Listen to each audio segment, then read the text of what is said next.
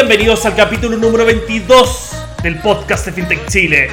Mi nombre es Rafael Gago y el día de hoy voy a entrevistar a Carolina Something, CEO de Nubox, una plataforma contable financiera que está ayudando a miles y miles de pymes alrededor de todo el país. Así que vamos con el capítulo. Bienvenidos al capítulo número 22 del podcast de FinTech Chile. Hoy día tenemos una invitada muy, muy especial, eh, a Caro Something, de Nubox, una plataforma de contabilidad que está cambiando el rumbo de cómo manejamos la contabilidad, tanto emprendedores como contadores. Así que una gran comunidad que está cambiando y transformando acá Nubox en el país. Así que va a ser un capítulo muy interesante, con muchas novedades y también con mucho aprendizaje sobre la industria.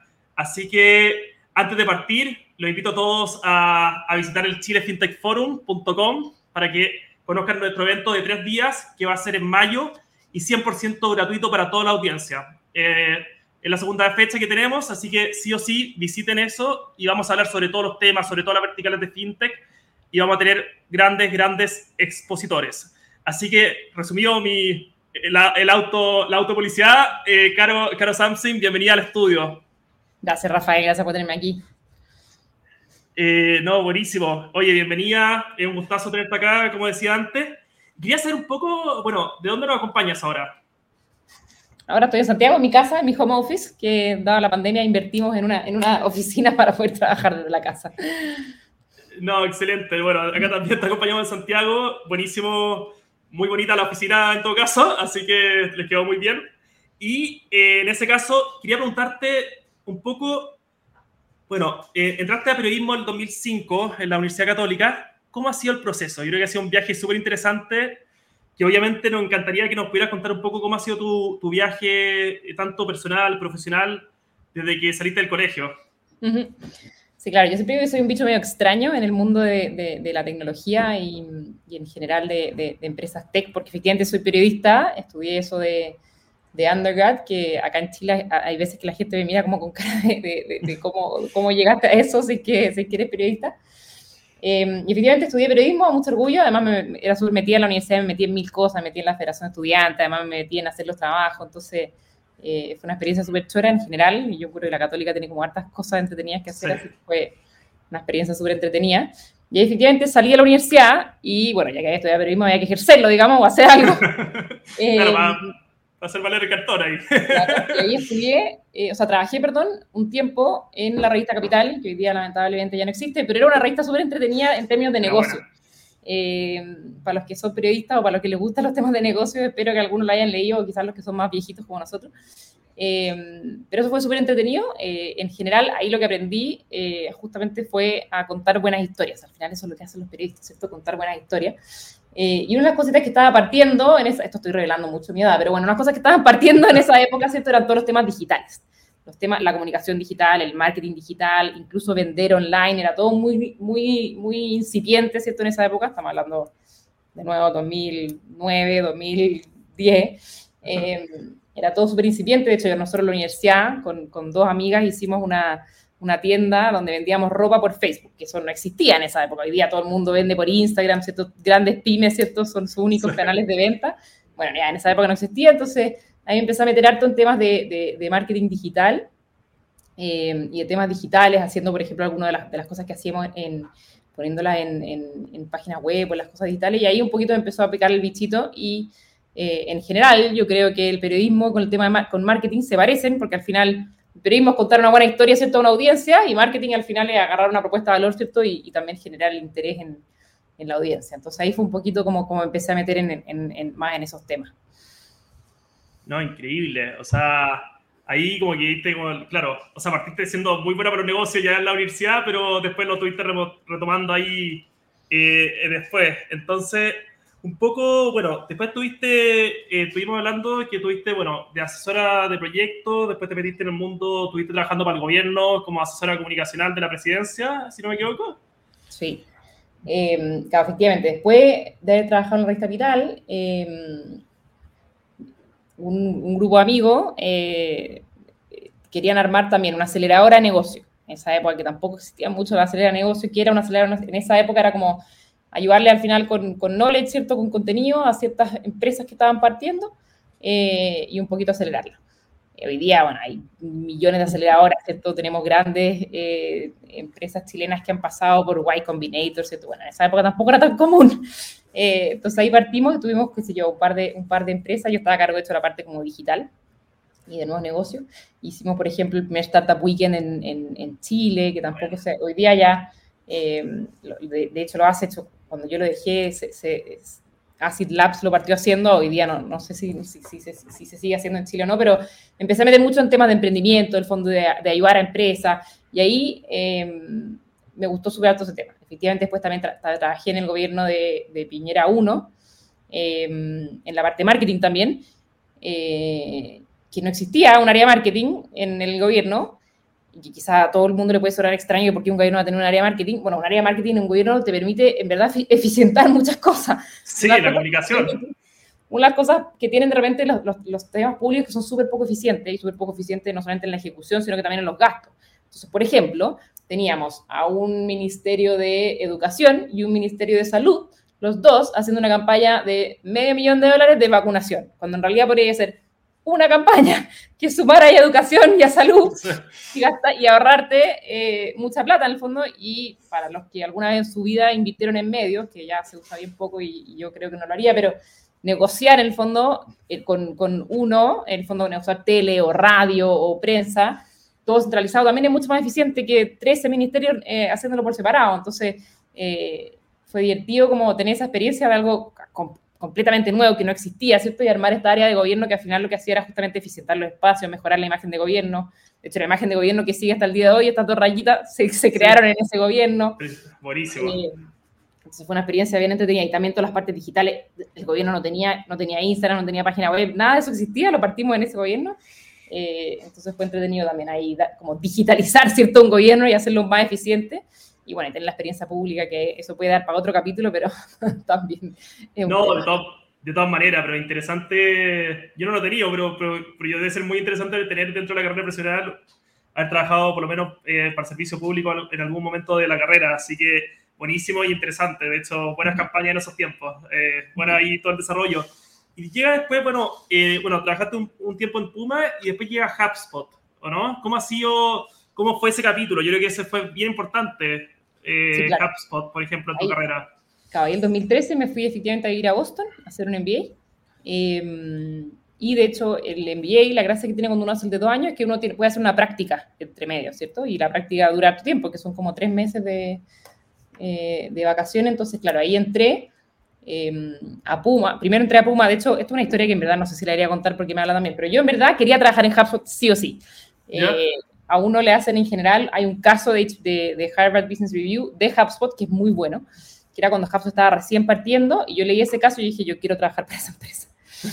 eh, y ahí además descubrí que, que, esa empresa, que en esa época de nuevo no lo conocía nadie, estaba en Boston, entonces dije, bueno, ya, esto es, la, esto es mi destino, así que sí o sí tengo que trabajar en HubSpot. Pero imaginen, era una chilena, latina, en Boston, o sea, no me conocía nadie, digamos y entonces empecé a tocar puerta eh, y llegué a HubSpot efectivamente, pero en esa época HubSpot no tenía ni programa de internship de MBAs, ni hacía Latinoamérica, entonces literal me dijeron como, nos encanta tu perfil, pero no tenemos dónde meterte. En esta época claro. HubSpot eran, eran 150 personas, era súper chiquitito. Hoy día una empresa abierta en bolsa que vale 32 billions, digamos, pero en esa época era una empresa súper chiquitita, entonces era como, claro, en verdad, no, no, te juro que no tenemos nada. Y yo como, bueno, me fui con la cola entre las patas a trabajar a Puma. Eh, que también fue una experiencia súper chora, fíjate, Puma es B2C, yo nunca había trabajado en retail, eh, era la parte, la parte global de, de, de, Puma, también estuvo muy entretenido, y después de haber entrado a Puma recibí el llamado milagroso de HubSpot y me dijeron como, mmm, ¿sabes que lo estamos pensando y parece que sí queremos hacer algo de la TAM? ¿Te gustaría volver? Y yo, sí, de todas maneras.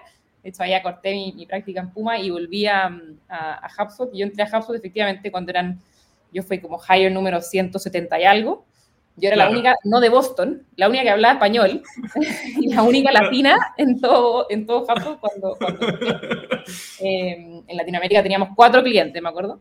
Eh, y ahí partí. Y, mi, y mi, mi, mi, pega fue como figure out la TAM. O sea, a veces la TAM es algo que, que, que como que worth para meterse.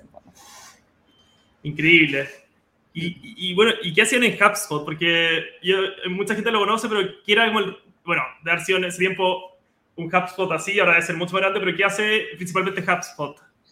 Por ahí, eh, a mí lo que me gustó de HubSpot, un poquito yo venía con todo este tema de marketing, ¿cierto? Pero había trabajado harto en temas de marketing tradicional. Por marketing tradicional me refiero a radio, televisión, prensa, ¿cierto? Que hoy día son casi impensables, con todo el cariño y respeto a los que trabajan en los medios, ¿cierto? Pero casi impensable utilizarlos para marketing sin usar marketing digital, ¿cierto? Entonces, el, efectivamente, el caso que leí de Harvard era cómo HubSpot efectivamente estaba un poquito rompiendo el modelo tradicional de marketing y literal, ellos su tagline es Marketing is broken eh, y instauran, ¿cierto?, esta, esta nueva forma de hacer marketing que se llama inbound marketing. Entonces, en concreto, ¿qué hacía HubSpot en esa época? Porque hoy día hace mucho más, ¿cierto? En esa época, HubSpot era uno de los mejores software de marketing para hacer inbound marketing, ¿cierto? ¿Qué significa el inbound marketing? Es en el fondo cómo poder utilizar múltiples fuentes, ¿cierto?, de atracción eh, y poder hacerlos todo en un mismo lugar. Me acuerdo en esa época todo el mundo me preguntaba, imagínate, yo estaba tratando de, hacer que esto fuera un thing en Latinoamérica, entonces todo el mundo me preguntaba como, ah, bueno, pero yo puedo usar MailChimp y tener un blog y además, eh, qué sé yo, tener mi, mi, mi, página web y todo. Por y yo, sí, bueno, ya, pero anda a medir cómo te, cómo te va todo eso y que, y que hablen entre sí. No, y, te, y las siete plataformas abiertas en tu, en tu navegador, ¿cachai? Tal cual, tal cual, El, embudo famoso, el inbound, ¿no? Sí, entonces la gracia que tenía HubSpot en el fondo es que era el software que tú podías hacer todo en un mismo lugar. Podías hacer tu blog, tus redes sociales, tu mail, eh, todo tu, tu automation, en el fondo medir. Y así partió, era un software de marketing para marketing, para hacer marketing. Era muy meta en esa época.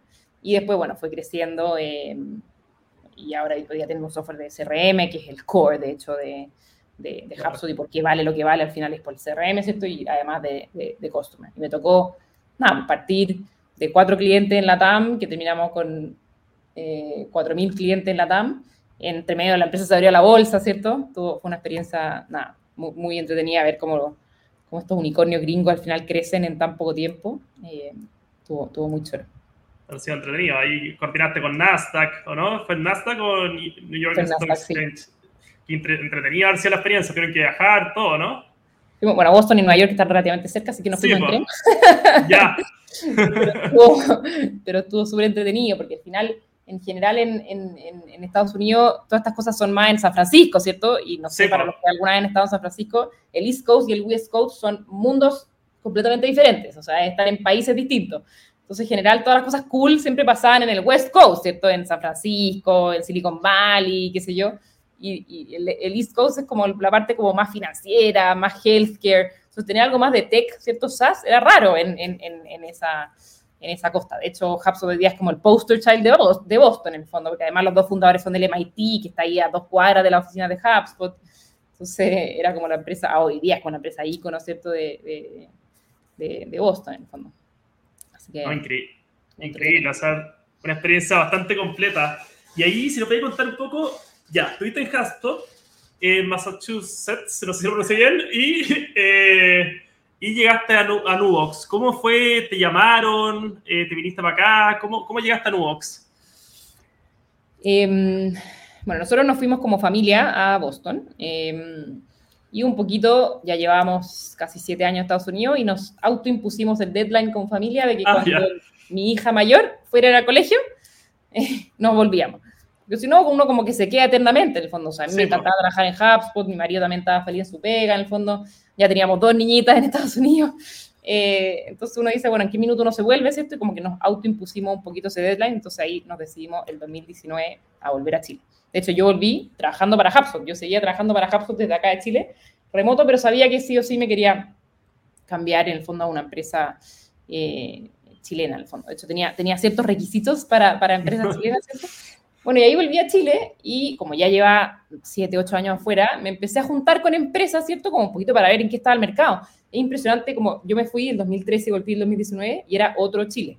O sea, habían muchas más empresas de tecnología, Chile era mucho más diverso eh, en términos de nacionalidades. O sea, yo cuando me fui, uno no, no existía, era solo chileno, ¿cierto? Yo volví y había todo tipo de nacionalidades, ¿cierto? La inmigración eh, eh, creció mucho, uno había empresas y efectivamente uno tenía distintas nacionalidades. Eso como que no existía, habían distintas empresas de tecnología.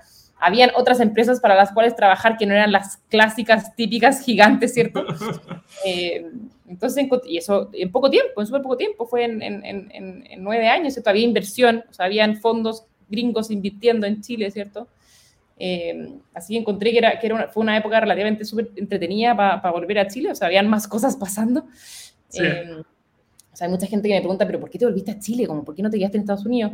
Bueno, ahí yo sentí que también había que un poquito como give back, ¿cierto? Uno, siento que uno aprende a superar todas estas empresas eh, gringas, pero yo soy una fiel creyente de que en Chile, la empresa chilena, tenemos el talento y la tecnología para ser igual o mejor que cualquiera de esas empresas gringas. Eh, entonces, un poquito de hecho, cuando yo volví, una de las cosas que sí o sí quería era una empresa chilena, o por lo menos latinoamericana, que estuviese creciendo en la TAM.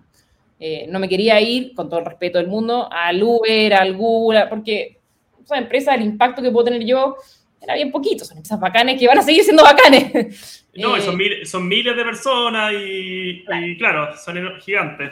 Entonces, yo sí o sí me acuerdo que quería que fuera chilena, ojalá SaaS y B2B o tecnología, ¿cierto? Y que trate de hacer que el mundo sea un poquito mejor y un lugar donde, claro, donde yo sintiera que podía tener impacto. Eh, y ahí, bueno, Nubox era cliente de HubSpot, de hecho, Nubox fue uno de los primeros clientes de HubSpot en Latinoamérica. Eh, y de hecho me acuerdo que yo hablé con ellos cuando yo estaba en Estados Unidos sin mucha intención de volver. Eh, y ahí, bueno, nada, volví a Chile, por esas conexiones, ¿cierto?, de, de, la vida, se enteraron de que volví a Chile y ahí nos juntamos y ahí partieron las conversaciones y, y, por eso entré a Nubox, efectivamente, porque, porque una empresa chilena, ¿cierto?, que está creciendo eh, en la TAM, es una empresa SaaS, B2B, de tecnología, ¿cierto?, y que, y que además ayuda a las pymes, ¿cierto?, o sea, esto, eh, o sea la misión esto de, de, ayudar a que las pymes crezcan mejor también me motivaba mucho. Eh, y sí era un lugar donde yo sentía que podía tener impacto, o sea, impacto no solamente en mi rol, sino que también eh, en los clientes, ¿cierto? En la, en, la, en la, cultura. Yo siempre lo que digo de Nuvox es que la historia no está escrita, sino que hay que ir a escribirla. Eh, y eso es un poquito lo, lo, lo, entretenido, ¿cierto? Que el nivel de impacto que uno puede tener es súper alto. Increíble. Se vienen al recuerdo, yo recuerdo en una feria que hizo la, la SET, uh -huh. y todavía me acuerdo de la gente que vendía en Nuvox. Había, uh -huh. Yo había muchas empresas, pero los de Nuvox habían, no sé, seis personas vendiendo, me acuerdo. Esto fue septiembre, si no me equivoco, no sé, como noviembre del 2019, 2019. Y, había, y había unos captadores, me acuerdo, y todavía me acuerdo porque en verdad eh, la forma de vender era impresionante, y te llamaban y te botaron un brochure y te dan con unas tablets, me acuerdo, te mostraban la plataforma. Ahí yo creo que ahí quizá hubo un poco de cosecha de la caro, ¿no? Ayer, me acuerdo, yo había recién llegado y, era todo el tema, yo, yo soy una, una, fiel no creyente de las formas tradicionales de vender, entonces, ¿cómo hacemos que una feria sea más digital y ojalá más efectiva? Entonces era todo el tema de, claro, de mandarte al tiro, el, de subirte al tiro la base de datos, ¿cierto? De mandarte al tiro el, el, el link. Así que sí. No, bueno. no, acuerdo que fue súper inteligente y, y, y, ya 2019, casi tres años después me sigo acordando. Me acuerdo de un par de empresas, pero la que más me acuerdo es Nubox por eso mismo, que fue súper inteligente la forma de vender. La gente que vendía estaba inmotivada, tenía la tableta acá, te se mostraba, te mandaba el link, después te hacía conexión. Yo no tenía ninguna empresa en ese minuto, pero igual me contactaron, le dije, pucha, no puedo, pero quisiera tener una empresa, me lo vendían sí o sí.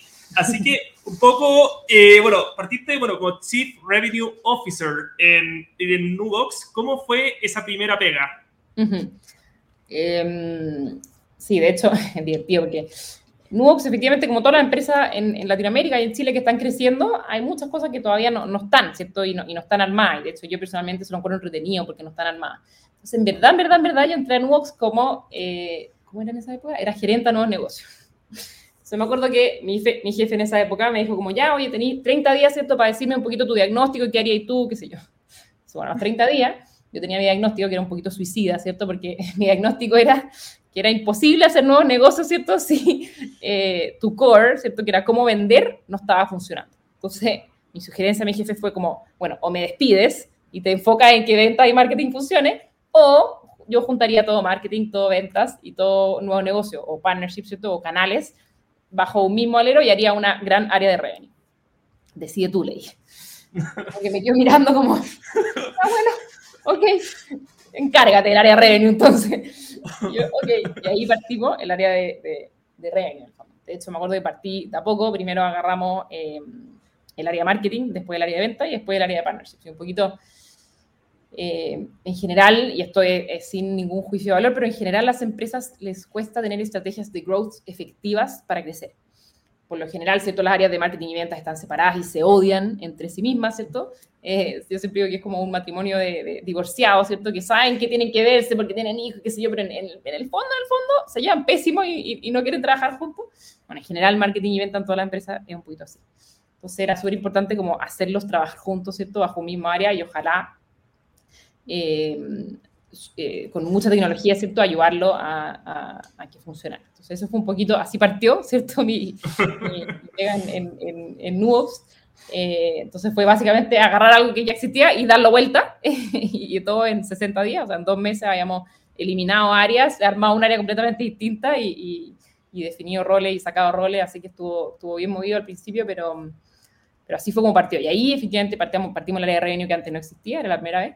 Eh, y una de las cosas que yo siempre digo es como ese es un poquito el orden eh, en que uno debería hacer las cosas. En el fondo uno siempre, yo hablo harto spanglish, voy a tratar de decirlo en, en, en, español después, pero un poco la estrategia que hay que hacer es primero fix your demand, o sea, generar una demanda predecible y que, y que en el fondo uno tenga, y todo eso es marketing, ¿cierto? Después, eh, add PPR, o sea, que la PPR significa Productivity per Rep, o sea, que la productividad de tu equipo de ventas y tus ejecutivos sea lo más alta posible, es decir, en cierto tiempo, de, en, cada específico tiempo, cada ejecutivo genera la mayor cantidad de ventas posible y después a eso acelerar el crecimiento con Add Channels, que se llama, o sumar canales. Y esa fue un poquito toda la estrategia que hicimos durante los primeros, no sé, 12 meses, entre medio nos pegó la pandemia. Eh, pero esa fue un poquito la estrategia que seguimos todo el primer año, o sea, el, 2020, ¿cierto? Yo entré a finales del 2019. Eh, y bueno, nada, Nubox pasó de crecer al 10, 15% año a año al 35, 40% año a año. Wow. Wow, o sea, eso, eso, eso, pasa en términos, ¿cómo se llama? No, no, no financiero, en términos compuestos, al final, eh, año a año, hasta un 5% hace diferencia. Imagínate un 20% más de un año para otro. Y Nuox, para los que no conocen Nuox, Nuox tampoco una empresa chiquitita, Nuox hoy día tiene 14.000 clientes, entonces también es distinto crecer cuando hay, cuando 20 clientes a 100 clientes que cuando tenéis de mil clientes a 15 mil clientes. Entonces, nada, fue, una experiencia, o, sigue siendo una experiencia súper entretenida haber eh, visto que como en el fondo apunta una buena estrategia y un buen equipo, uno puede hacer maravillas en términos de crecimiento. No, increíble, no. Felicitaciones ahí, una buena historia. Ojalá lo de Harvard Business vengan a tomar caso latinoamericano y tomen el caso, el caso de Nubox. Ahí, si algún Harvard Business está escuchando, que se manden un, un caso para las universidades chilenas. Así que, em, en ese sentido, cuéntanos un poco sobre Nubox. Acá siempre, no digo entre pera y manzana, pero un poco en simple, para la gente que quizás no trabaja 100% en esta vertical de negocio. ¿Qué es Nubox? ¿Qué hace? ¿Cuál es la propuesta de valor? ¿Qué viene a ofrecer al mercado? ¿Qué viene a cambiar? Hey. Bueno, Nubox es un software de administración para pymes. Básicamente es que las pymes puedan administrar todo su negocio online en la nube 100% digital. Muchas veces estos emprendedores, ¿cierto? Se tiran a emprender porque tienen un buen producto o un buen servicio, pero no necesariamente porque sepan administrar un negocio. Y muchas veces es la parte más fome, ¿cierto? O más latera, eh, porque no solamente uno tiene que estar pendiente, ¿cierto? De todo el compliance, ¿cierto? Sino que también hay mucha parte administrativa y de data que uno tiene que tener súper eh, consciente. ¿cierto? Entonces, Nubox un poquito viene justamente a tener toda esta información en un mismo lugar para al final ayudar a los emprendedores a tenerlo y tomar al final mejores decisiones, ahorrar tiempo y evitar errores. Eso es nuevos.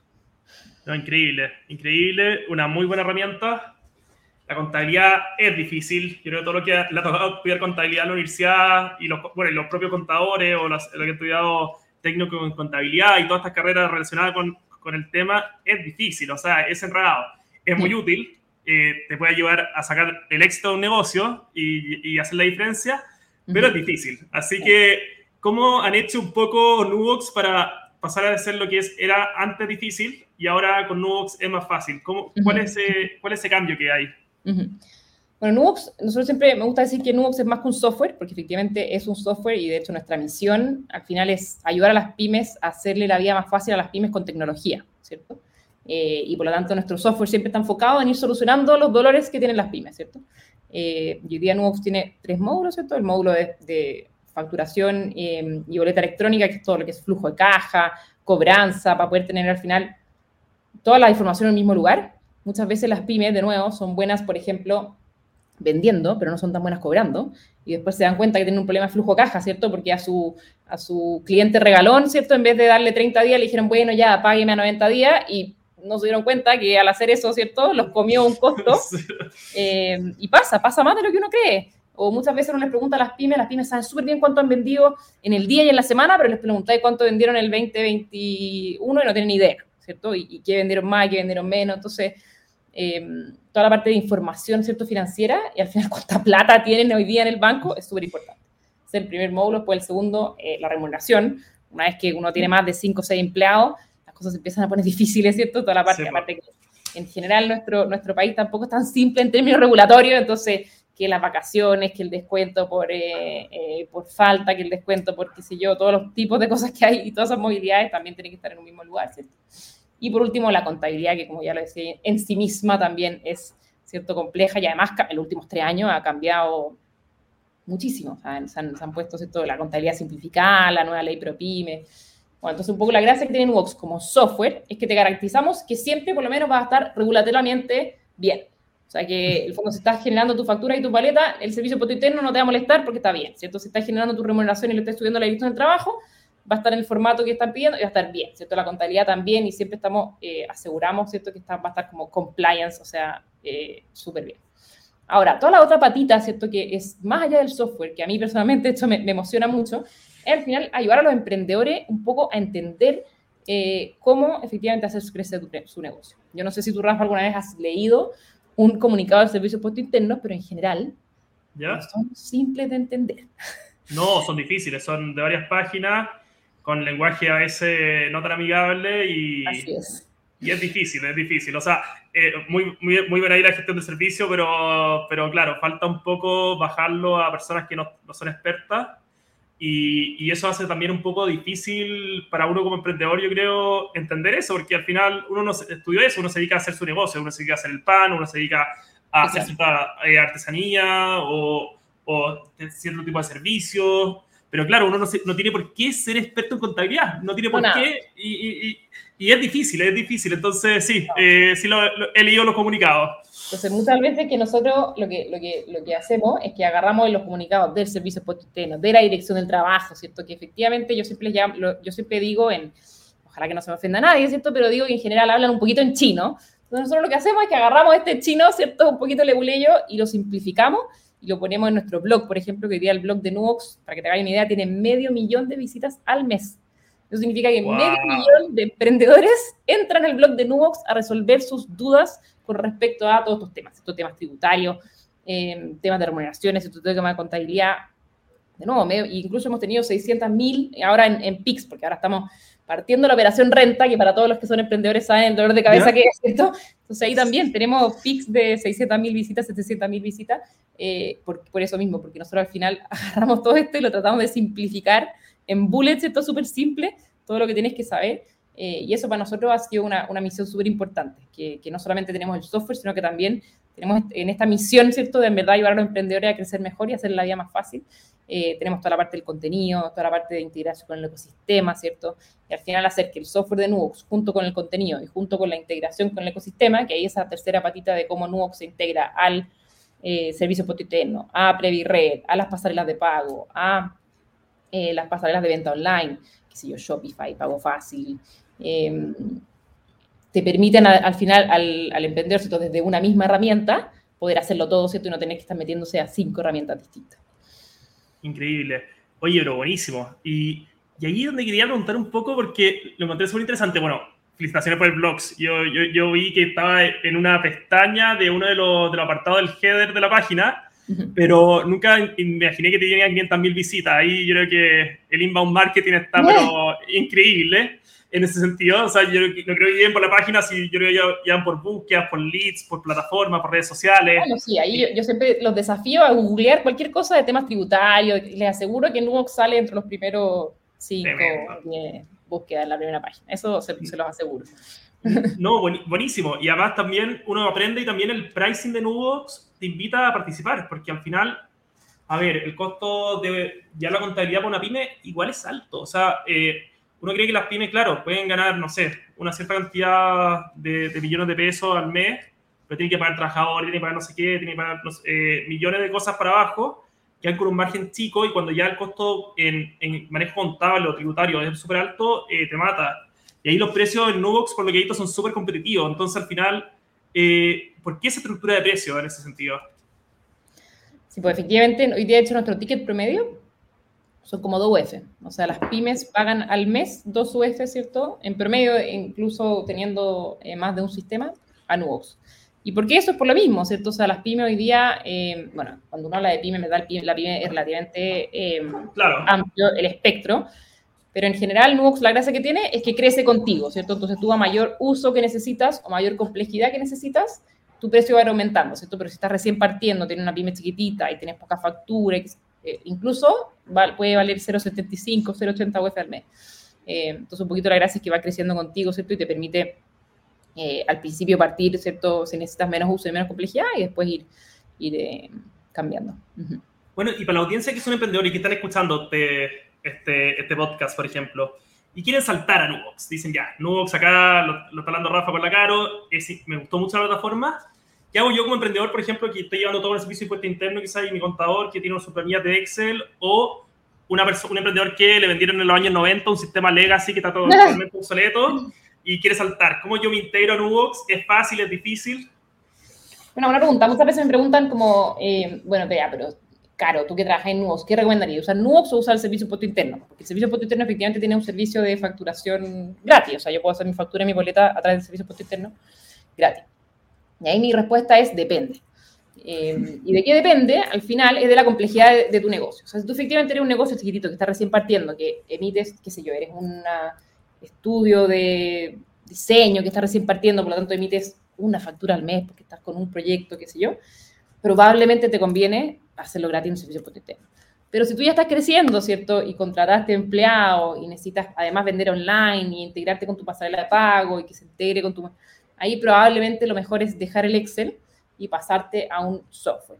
¿Por qué? Porque en el fondo el problema que tiene el Excel es que si bien todos usamos Excel, esta versión 1.333 final final te la mando, esta sí que es la última, no es tan confiable, ¿cierto?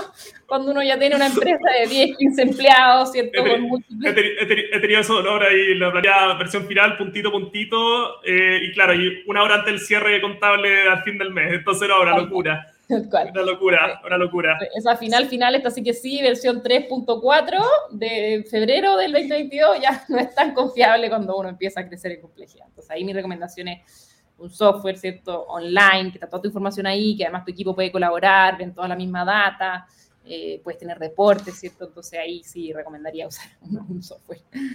No, increíble, no, de todas maneras, y ahí la recomendación a, a llamar, están todos los eh, Marketing funcionando ahí, yo vi los formularios de contacto, el equipo de venta también. Ah, eso, eso, les aseguro que lo van a llamar en menos de 30 minutos, lo van a estar llamando.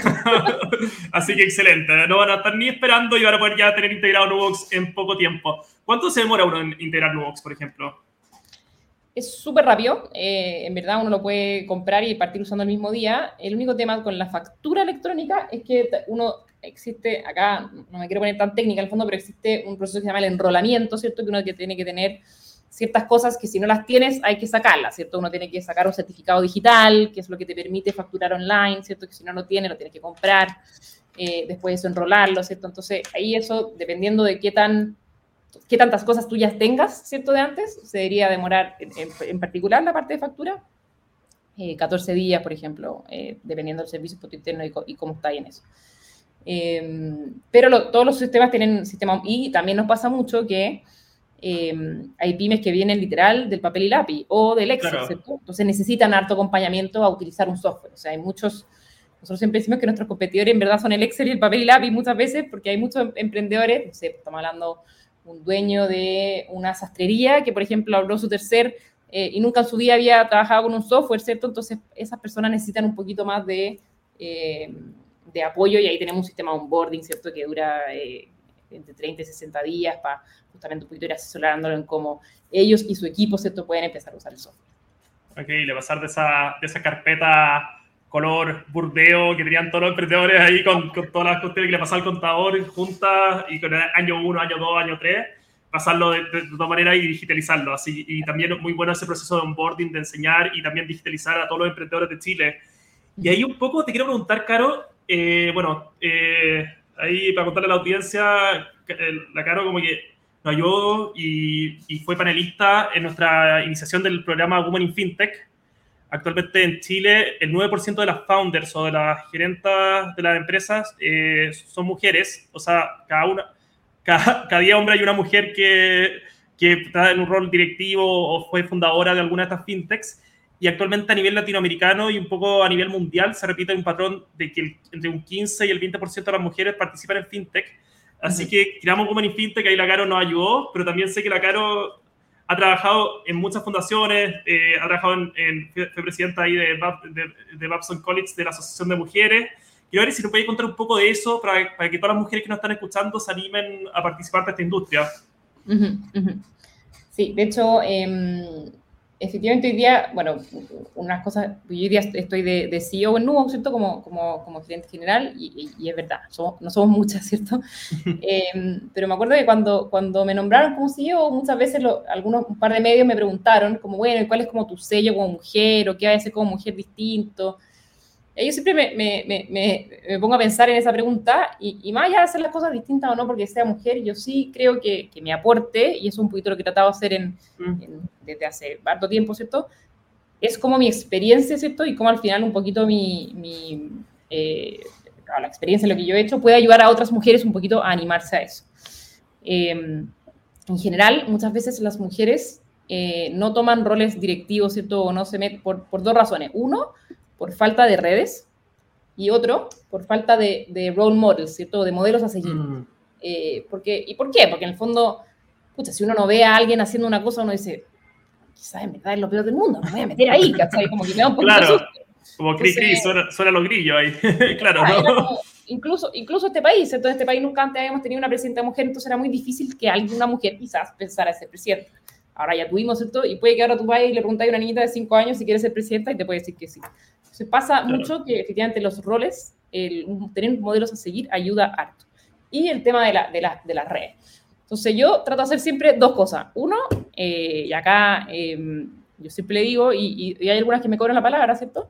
A mí me encanta ayudar a, a, a mujeres en el fondo y de hecho soy mentora de WOMAP, que, que es WOMAP, es una, es una plataforma que trata de ayudar a, a las mujeres justamente a, a, break the glass ceiling, ¿cierto? O este techo de cristal, ¿cierto? O sea, que vayan subiendo claro. eh, dentro de, la, de, las empresas, ¿cierto? Y agarrando más, más eh, eh, roles de liderazgo. Y también hay, hay una parte de emprendedora, ¿cierto? De ayudar al final a las emprendedoras a poder emprender. So, yo soy mentora ahí, soy mentora tanto de emprendedoras, ¿cierto? Como de, de mujeres en empresa, un poquito dependiendo de lo, de, de, lo que necesito. Entonces ahí trato de resolver como la parte de redes, ¿cierto? De ayudar a mujeres, ¿cierto? A, a resolver la parte de, de, redes. Y en la parte de role model, ¿cierto? Eh, yo siempre he dicho que el hecho de que a mí me hayan puesto como CEO, como que me da esa como responsabilidad, efectivamente ser ese, ojalá ese modelo para que otras mujeres también se den cuenta que no es fácil, yo también aparte de ser mujer soy mamá, tengo dos niñitas chicas, eh, pero que se puede hacer, y, y, uno, y uno de repente tiene etapas más duras que otras, ¿cierto? Pero, pero, pero sí se puede hacer. Ah, sí, no, buenísimo. Y ahí también te agradezco nuevamente por haber participado de nuestro, de nuestro lanzamiento. La comunidad Women in FinTech actualmente ya son 235 mujeres que participan en el grupo. Vamos a hacer un buen lanzamiento ahí en marzo para que todas estén atentas y se metan al grupo de LinkedIn donde lo vamos a anunciar. Uh -huh. Y también mandamos todos los días noticias fintechs para que puedan estar súper actualizadas y súper con las últimas noticias que están saliendo tanto del sector financiero y fintech. Así que buenísimo en ese sentido. Y ahí, Caro, te quiero preguntar un poco algún hobby, alguna cosa que te guste, porque creo que tu agenda es súper apretada, pero ¿qué haces con el tiempo que te sobra?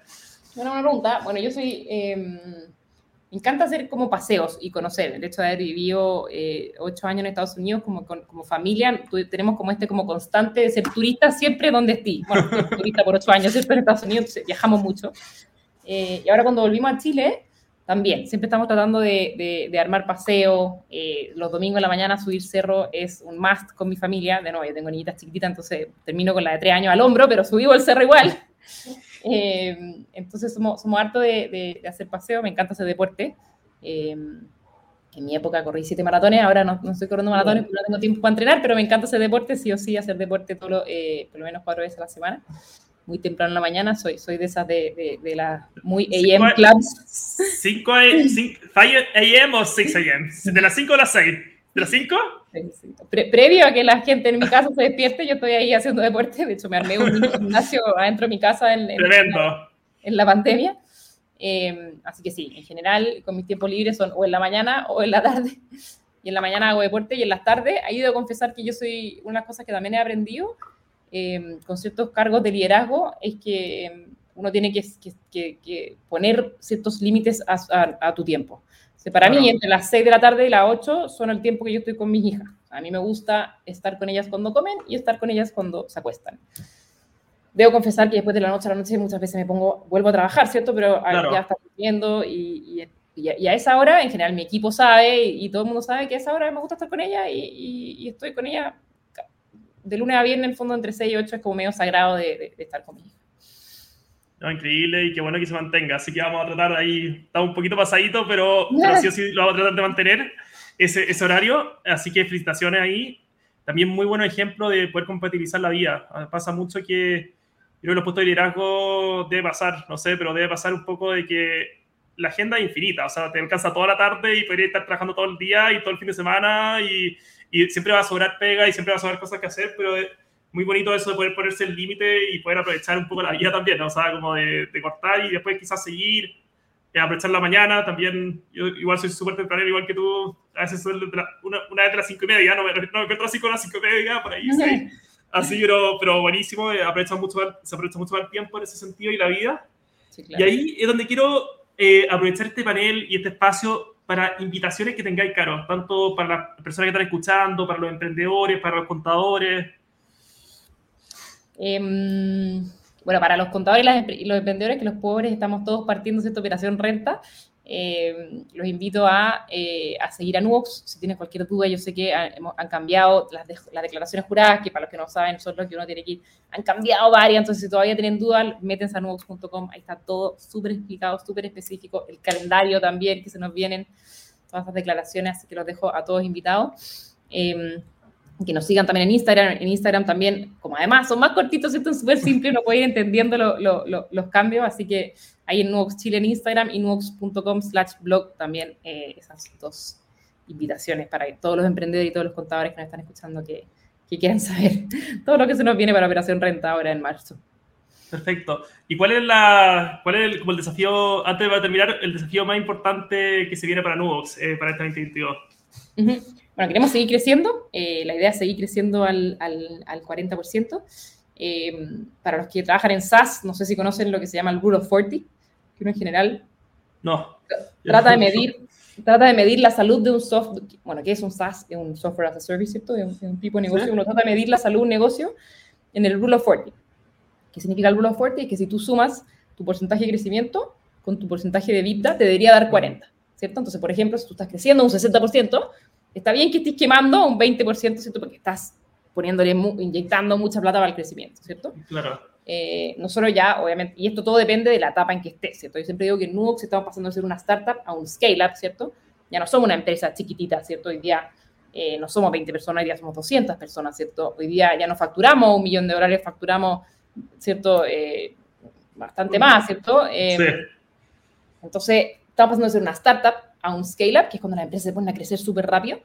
Eh, y ahí es justamente cuando uno eh, necesita superar tu foco eh, y en el fondo no, ya no crecemos al 60, pero sí queremos seguir creciendo al 40. Entonces significa que vamos a estar con una EBITDA ahí dando vuelta en el, en el cero, ¿cierto? Porque estamos invirtiendo mucho y creciendo al 40%. ¿Y en qué estamos invirtiendo? Que puede ser la, la, pregunta, ¿cierto? Estamos invirtiendo en, mucho en producto, en mejorar nuestro producto, en especial la usabilidad de nuestro producto. De hecho, ahora en marzo ahora en marzo, sí, en dos semanas más, vamos a lanzar un nuevo producto ¿Ya? que se llama Nux Pyme. Justamente la gracia que tiene es que va a ser mucho más simple de usar, va a ser todo 100% digital, o sea, tú te vas a poder, em, va a ser, eso es divertido, yo soy bien geek en estas cosas, pero va a ser casi mágico, o sea, tú con un clic vas a poder integrar todo y tener toda la información de tu negocio en un mismo lugar, no tener que hacer ningún input, va a ser súper simple de usar, va a estar integrado con el ecosistema. Eh, y además va a ir creciendo, ¿cierto?, con, con, con mucho más dolores de las pymes, así que el desafío es, poder lanzar ese nuevo producto, ¿cierto? Y, que la empezamos a romper con, con, ese producto, que la idea es que nos permita estos productos que nosotros tenemos un poquito separados, todo en un mismo lugar, ¿cierto? Eh, y que sea mucho más simple su usabilidad. No, increíble, y ahí todo el éxito, Caro, y todo, éxito, todo el éxito también al, al equipo de Nubox. Han hecho una muy bonita historia en los últimos años, así que les va a ir de todas maneras excelente con este 2022. Así que, Caro, muchas gracias por haber estado acá en el estudio virtual del podcast de FinTech Chile. Eh, fue muy entretenido, aprendimos mucho sobre ti, sobre, sobre tu carrera, pero también sobre Nubox, aprendimos sobre contabilidad, finanzas y mucho, mucho más. Así que muchísimas, muchísimas gracias por haber estado con nosotros y nos estamos viendo de todas maneras. Buenísimo. Gracias, Rafael, por todo. Los felicito también por esta iniciativa, en especial por Women FinTech. Ahí está Endeared en, en, mi corazón, así que todo el apoyo que necesiten también. Acá estoy. Nos estamos viendo. Nos estamos viendo. Que esté muy bien. Chao, chao. Chao.